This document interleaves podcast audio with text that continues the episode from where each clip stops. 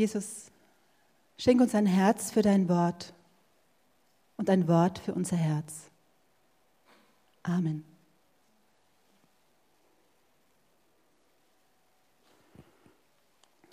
Stellt euch folgende Szene vor.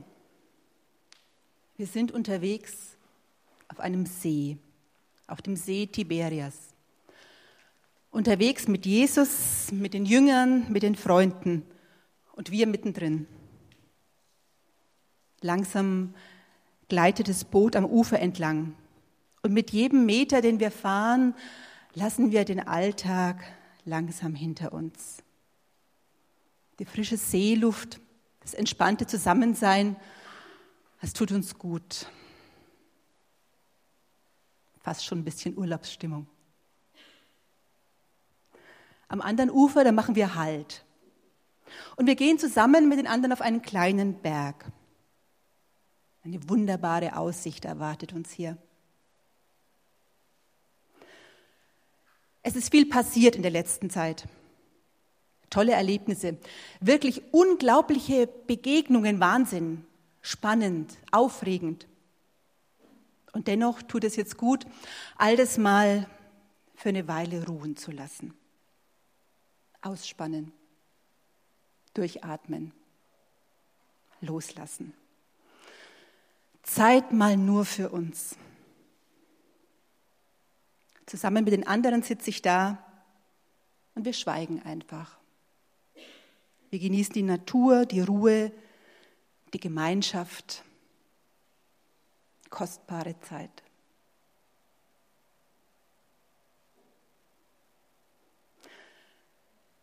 Lange hält die Stille die private Atmosphäre nicht an.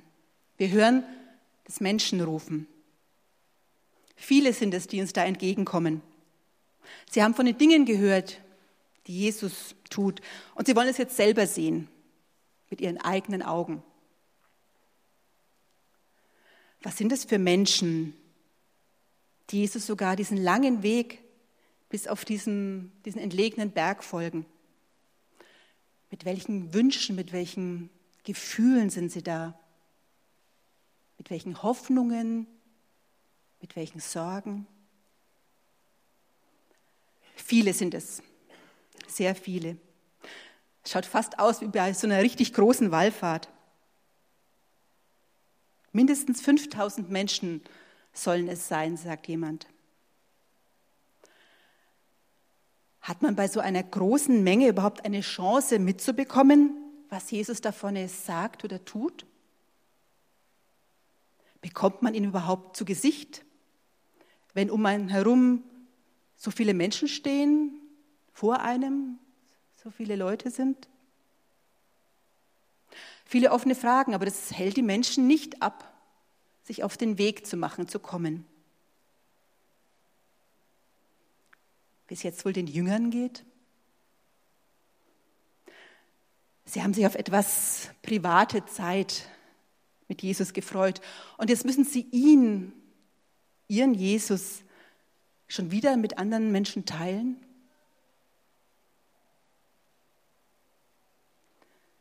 Johannes erzählt die ganze Geschichte so. Einige Zeit später fuhr Jesus mit dem Boot auf die Ostseite des Sees von Galiläa, auch See von Tiberias genannt. Große Menschenmengen folgten ihm dorthin, weil sie die Wunder sahen, die er an den Kranken tat. Er stieg auf einen Berg und setzte sich dort mit seinen Jüngern. Es war kurz vor den Tagen, in denen die Juden ihr Passafest feierten. Als Jesus die Menschenmenge sah, die zu ihm kam, fragte er Philippus, wo können wir so viel Brot kaufen, dass all diese Leute zu essen bekommen? Jesus wollte ihn mit dieser Frage auf die Probe stellen. Er selbst wusste, was er tun wollte. Philippus entgegnete, selbst für 200 Denare würde man nicht genügend Brot bekommen, um jedem auch nur ein kleines Stück zu geben. Ein anderer Jünger, Andreas, der Bruder von Simon Petrus, sagte zu Jesus, hier ist ein Junge, der hat fünf Gerstenbrote und zwei Fische. Aber was ist das schon für so viele Menschen. Sorg dafür, dass die Menschen sich setzen, befahl Jesus. Der Ort, an dem sie sich befanden, war dicht mit Gras bewachsen. Als alle sich gesetzt hatten, die Zahl der Männer belief sich auf etwa 5000, nahm Jesus die Brote, dankte Gott dafür und ließ sie unter die Menge austeilen. Mit den Fischen machte er es genauso und jeder aß, so viel er wollte. Als die Leute satt waren, sagte er zu seinen Jüngern, sammelt auf, was übrig geblieben ist, damit nichts verdirbt. Die Jünger sammelten die Reste auf, die von den fünf Gerstenbroten übrig geblieben waren, nachdem alle davon gegessen hatten, und füllten zwölf Körbe damit.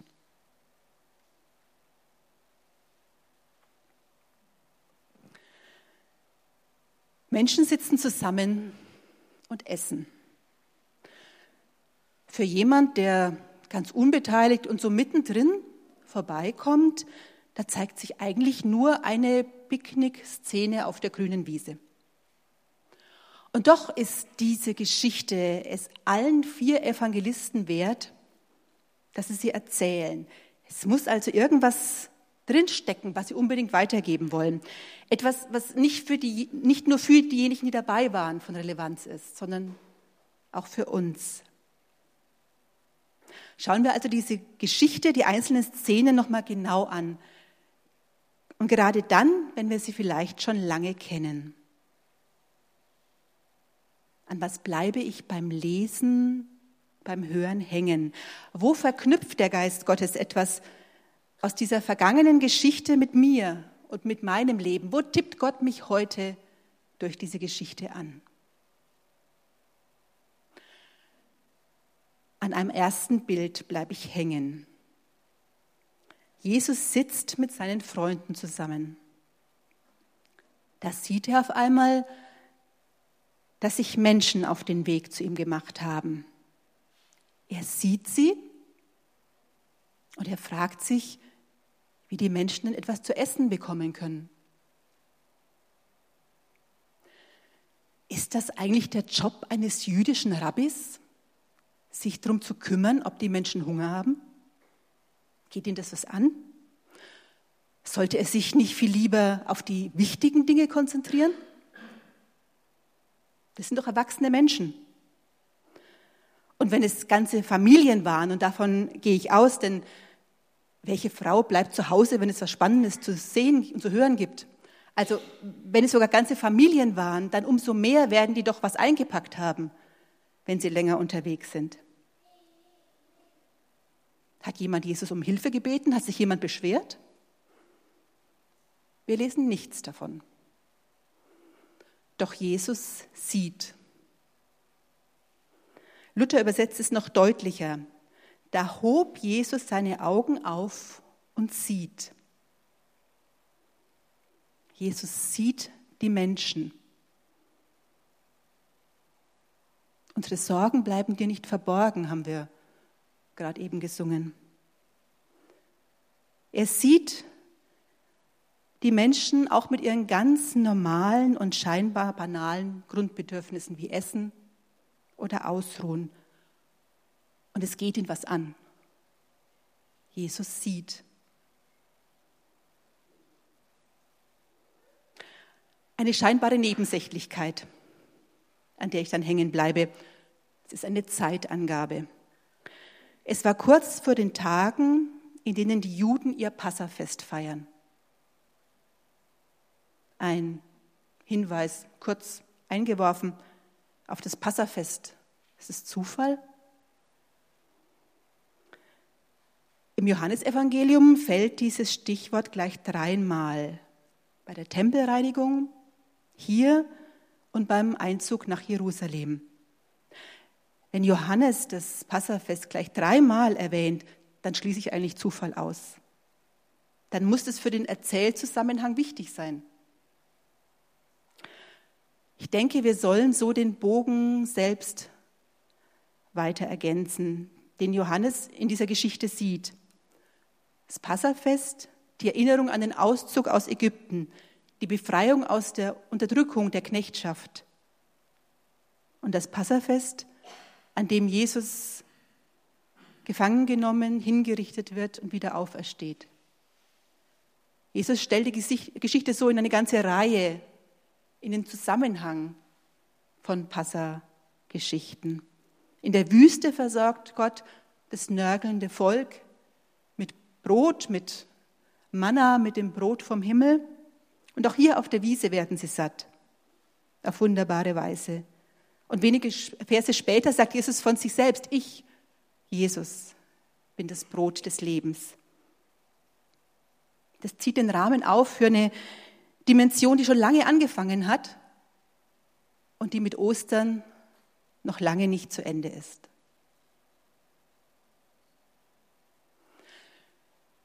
Über auf die Probe stellen stolpere ich als nächstes. Puh, Proben, Prüfungen, es weckt keine guten Erinnerungen. Eine Probe ist meistens mit Stress verbunden. Und das bei Jesus? Ich schaue also noch mal genau hin, um was geht es hier genau. Es gibt ein Problem und Jesus fragt den Jünger neben ihm, wie er das denn lösen würde. Hat sich durch das Zusammen unterwegs sein mit Jesus schon etwas abgefärbt? Haben die Jünger schon Vertrauen in ihn? Philippus, das ist der kühle Rechner. So und so viele Menschen überschlägt er, das Brot würde so und so viel kosten, multipliziert mit der Anzahl der Leute und dann ein realistischer Blick, was man maximal vielleicht an Geld aufbringen könnte. Es klappt nicht. Keine Chance. Selbst wenn jeder auch nur noch einen Krümel bekommen würde. Eine gute Idee, Jesus, ja, aber nichts zu machen. Das Ganze ist schließlich eine Frage der Ressourcen. Und die sagen klar, es geht nicht. Punkt. Andreas, der geht anders ran.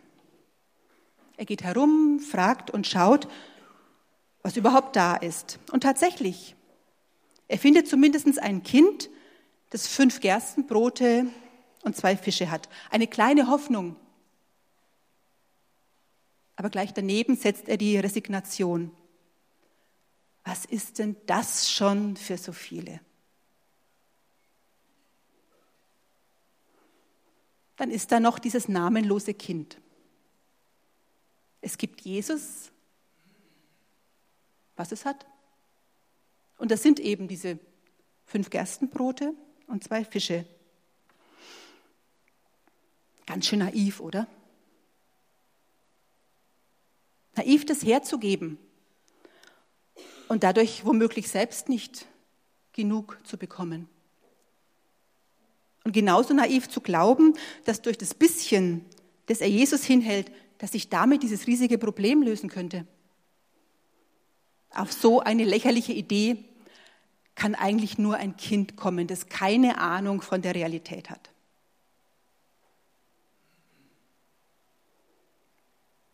Für Jesus ist es keine lächerliche Idee.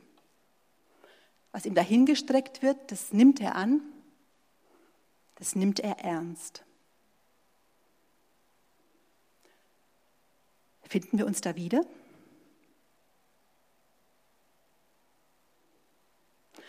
Es gibt diese Situationen, wo scheinbar nichts mehr greift, wo keine Rechnung mehr aufgeht, wo ich nur noch auf das wenige sehe, was ich im Moment habe und kann. Vielleicht gehe ich dann selbst. Vielleicht gibt es einen Andreas, der mich dann zu Jesus bringt.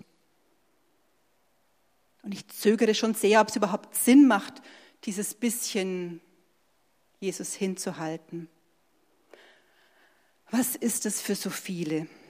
Was ist das schon angesichts der Not in mir und um mich. Eigentlich ist es lächerlich wenig. Aber Jesus lacht nicht darüber. Er lächelt vielleicht. Und er nimmt es gerne an.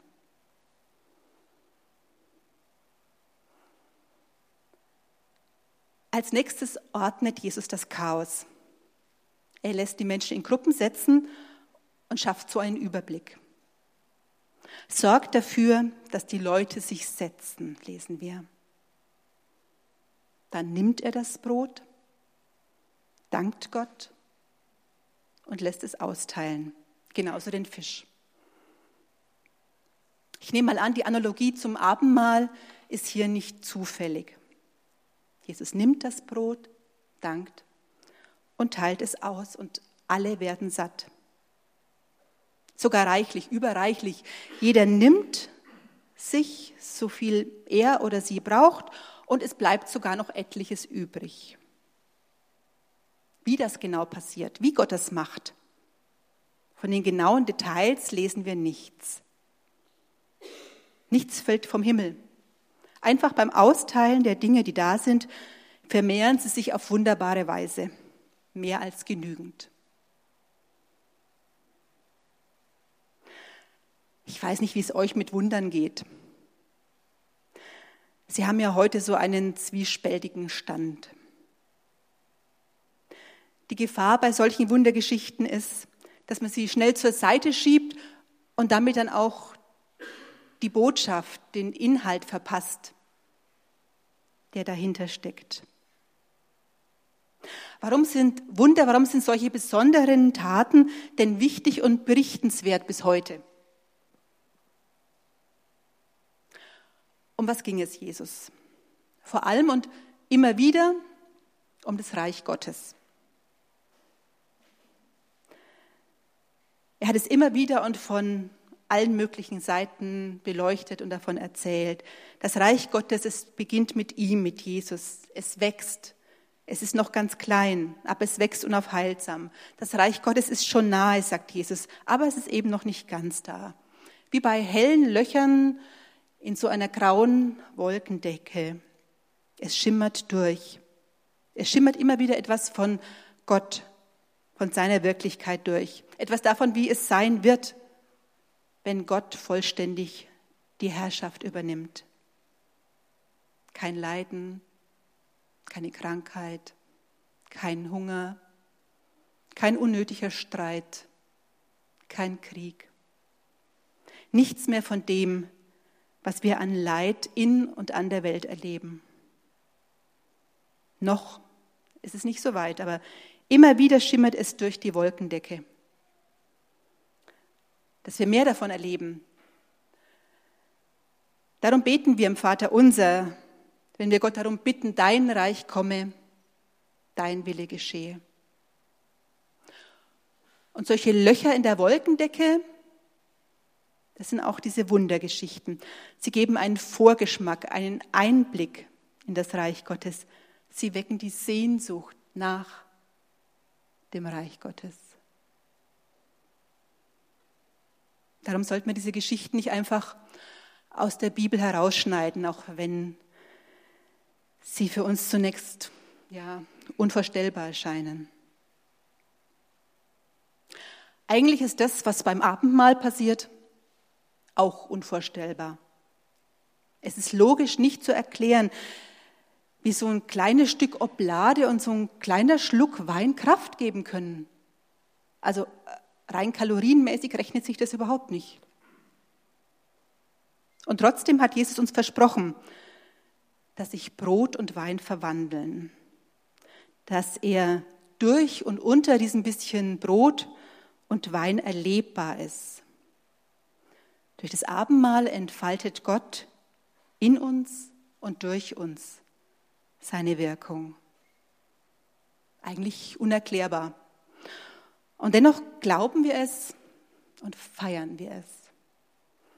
Und zusammen mit vielen Millionen Menschen und seit Jahrhunderten erleben wir das, dass es stimmt, dass es Auswirkungen hat, wenn wir zusammen Abendmahl feiern, so wie Jesus es uns aufgetragen hat. Und das tun wir, bis er wiederkommt.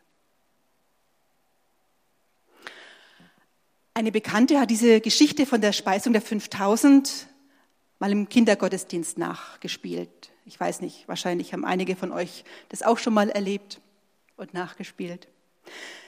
Sie haben die, die Szene also dargestellt und sich dann mit den Kindern zusammen überlegt, wie denn dieses Phänomen zu erklären ist. Es bleibt hinterher mehr übrig, als vorher da war. Für die Kinder war das überhaupt kein Problem. Sie beschreibt, die Bekannte beschreibt den folgenden Dialog mit den Kindern so.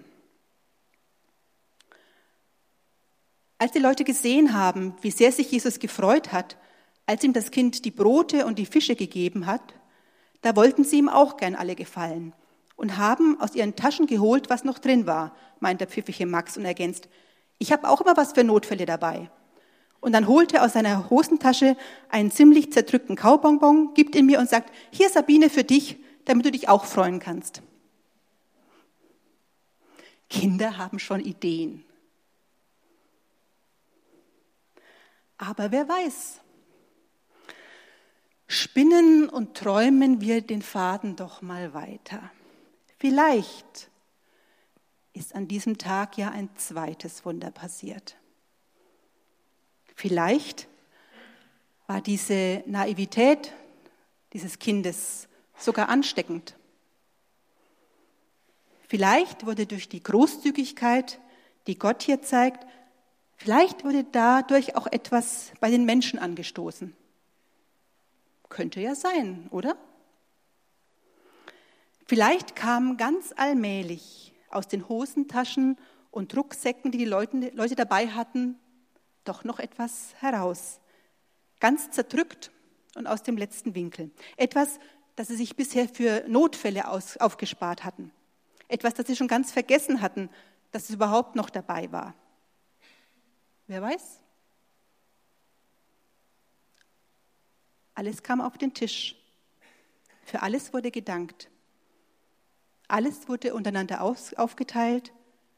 Alles wurde angenommen. Wäre das nicht ein weiteres Wunder? Könnte Gottes Geist nicht auch so Menschen in Bewegung bringen? Belegt ist es nicht,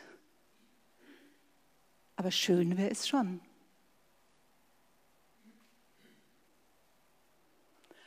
Noch ein letztes Mal bleibe ich hängen. Es wurde üppig gegessen und zum Schluss gibt Jesus die Anweisung, dass alle übrig gebliebenen Reste eingesammelt werden, damit nichts verdirbt. Ich habe nochmal nachgelesen und ein Kommentator meinte, dass es eine äh, gängige jüdische Tischsitte war, dass alle Brotkrümel eingesammelt werden, die nach dem Essen übrig bleiben und die mindestens so groß sind wie eine Olive. Achtung der Nahrungsmittel. Sie haben ihren Wert und sie behalten ihren Wert. Auch wenn die Mahlzeit vorbei ist, wird der Rest nicht einfach weggeworfen.